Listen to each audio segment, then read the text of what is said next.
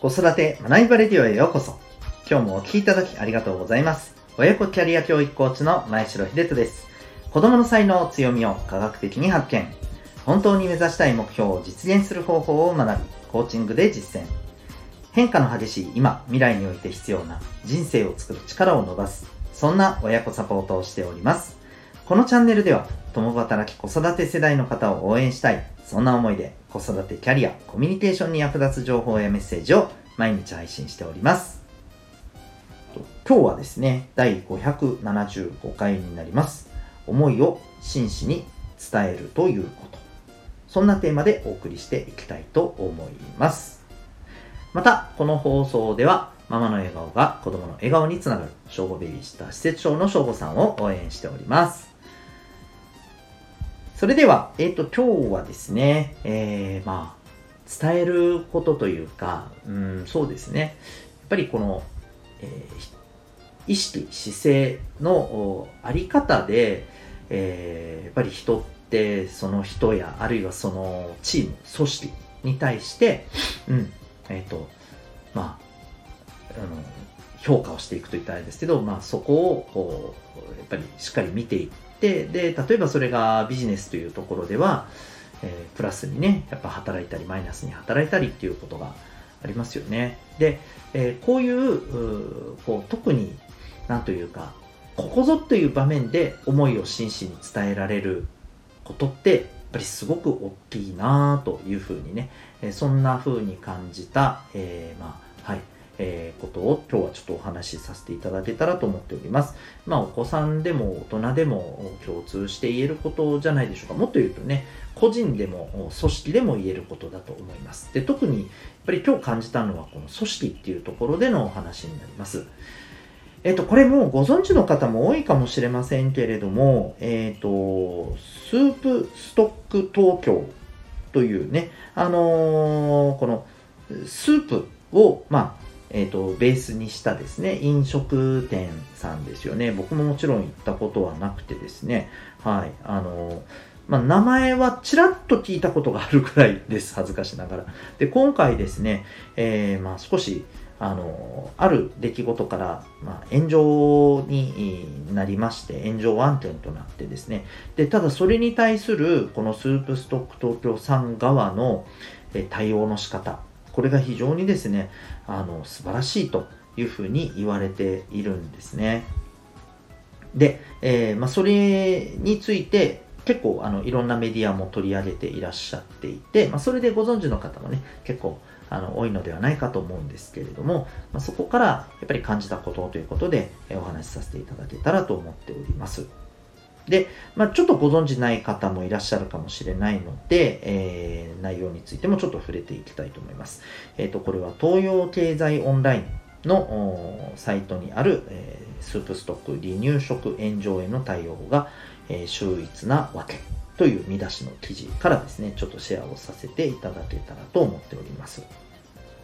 えっ、とですね、えーまあ、そもそもなぜこういうことが起きたかというと、この離乳食の無料提供をこうさせて、いただきたいということでですね、えーまあ、そういうことを発表されたらしいんですね。えっ、と、4月の中頃ぐらいになるんでしょうか。はい。で、えーまあ、これはもちろんですね、えっ、と、思いがあって、こういった、まあ、企画をですね、こうやりますということで発表されたわけなんですけど、まあ、それに対して SNS で、えーこう批判の声が出てきたということなんですね。で、まあ、どんな批判かというと、うん、まあ、この、えいわゆる無料っていうこともね、ありますから、まあ、えーくれくれな、えーママと、そして、えー泣きわめく子供で地獄絵図になりそうだとかですね。まあ、なんかもうこれ見るだけで僕すっごいこう気分悪いんですけど。はい。あの、狭い店内にベビーカーで無理に特攻する親が続出するとか、もう絶対に今後行かないとかね。うん。あと、なんか、すごいのは、赤ちゃんモデルの口元って生理的に受け付けないよねとか、もうなんか、関係ねえやんみたいな。もうただの便乗でしかないような、まあ、悪造言が、まあ、結構こう、えー出たと。で、もちろんそれに対して、えー何を言ってるんだというね、えーまあ、あの声も出てきて、まあ、非常にこうあの揉めてる状況になっちゃったということなんですね。で、えー、その後にこのスープストック東京さんが声明を発表されているんですね。で、この声明が非常にあの素晴らしいと言われていて、まあ、どういうことなのかというとですね、えーと、こうしっかりと私たちはこういう思いで、えー、この、えー、今回のねあの離乳食を提供するということをさせていただいているんですとでそこに対する思いっていうものをこう丁寧にね綴っていまして、うん、この企業理念があの世の中の体温を上げることっていうことで、うん、でえー、まあ、いろんな理由で食べることに対して制約があったり自由な食事ができないっていう、えー、そういう方の助けになりたいということで、まあ、食のバリアフリーというところでの、ね、こう取り組みを大事にしていると。うんで、まあ、これまでもいろんなことをね、されてきたらしいんですね。こういったことにもね、あの、ちょっと触れていらっしゃっていて、まあ、その一つが今回の、えー、まあ、取り組みなんですと。えー、で、えーと、もちろんあのお越しいただいた時に、え、このサービスが行き届かないところもあるかもしれませんと。で、え、まあ、今回のことについても、ちょっとあの私たちの姿勢としては、え、そのあらゆる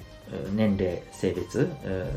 含めてあのお客様をそういったところで区別をして、えー、ある特定のお客様だけを優遇するというつもりは全くありませんと。全ての方々へのこの体温を上げていきたいというね、え理念のもとやっていると。うんえー、ですので、まあ、様々な意見もあるということも受け止めながら、うんと、一人一人お客様を大切にしますという、まあ、形でですね、締めくくりをしています。で、あのー、こう、いろんな方がおっしゃってるんですが、えー、申し訳ありません的なことを一切書いてないんですね。でも、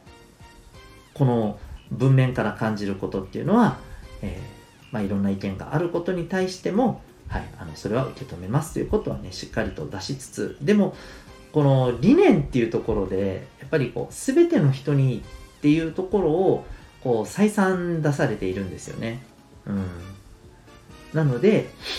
えー、これはあのあくまで本当に、えーとこう自分自身のこのあり方っていうものをこう余すことなく丁寧にお伝えして、えー、だからこそこれは崩すつもりはないですと。うん。えー、でも、まあ、一方でねそういったあの声に対しても、うんえー、ちゃんと受け止めますということでこうねもうあんなただの罵詈雑言でしかないんじゃない。まあもちろんそういうものばっかりではないと思いますけどね、はい、そういったものに対してもね、まあ、非常にねあのこう真摯のある対応をされていると。でこれ間違いなくですね今回のこの案件って、まあ、スープストック東京さんにとっては多分追い風でしかないと思うんですね。おそらくこれで、えー、より、えー、まあ、この店を知って、えー、そこに対しての、あの興味を持たれた方それまで知らなかったけど興味を持たれた方もいらっしゃるでしょうし、えー、もともとねあの知ってる方でもあここって本当にそういう思いでやってるんだな素晴らしいあの、ね、姿勢だなっていうことで、えー、再度ね、あのここに対する信頼を上げた方も多分いっぱいいらっしゃると思うんですよ。それこそあの炎上商法ではないですけれどもこの炎上が元で、え、むしろねあのここに対する、えー、印象とかねあの信頼っていうのはすごく上がったんじゃないかなと思います。で、この対応力って本当素晴らしいですよね。うん、で、むしろ、あの、普段の対応ももちろん大事なんですけれど、こういう時に、こういったことが出てくるって、僕は、やっぱり、普段から、この姿勢を徹底してるからこそ、こう、スルッと出てくると思うんですよ。この時に合わせて作り込んだって感じが、正直全く僕はですよ、この声明を見てて発表された声明を見てて全く感じないんですね。多分普段からこんな感じでやってらっしゃるんだろうなと。うん、だからこそ、そこに無理感もなければ、なんかスタンドプレーのような感じも全くありませんし、うん、本当に自然に、あの、自然体で対応されてるような、もうあり方がまざまざと僕はすごく感じたんですよ。うん、ですごくね、考えさせられました。私自身も、あの、含めて、えー、これぐらいですね、その、まあ、ビジネスにおいても、生き方においても、普段から自分はこれが柱なんです。だからこそ、こんな風に自分はいつもそれを体現しながら生きてるんですっていう風に言える方がどのぐらいいるんだろうかと、僕は正直、えー、こう、絶対できてますなんて、残念ながら、まだまだ言えないなって、このあり方を見てね、すごく思わされました。うん。なので、あの、本当にね、えっ、ー、と、まあ、このことからいろんな学びが僕は得られるんじゃないかなと思うんですけど、僕はやっぱり普段からのこのあり方、えー、普段から、えー、この紳士である自分のこの理念というものをきちっと真摯に持ちそれを丁寧に伝えるっていうことを普段からやっぱりこう体現していることが、うん、人としてもね企業としてもビジネスとしても、うん、あるチームとしてもね、えー、素晴らしいものとして周りからもね愛されていくようなそんな存在になれるんじゃないかなと思います。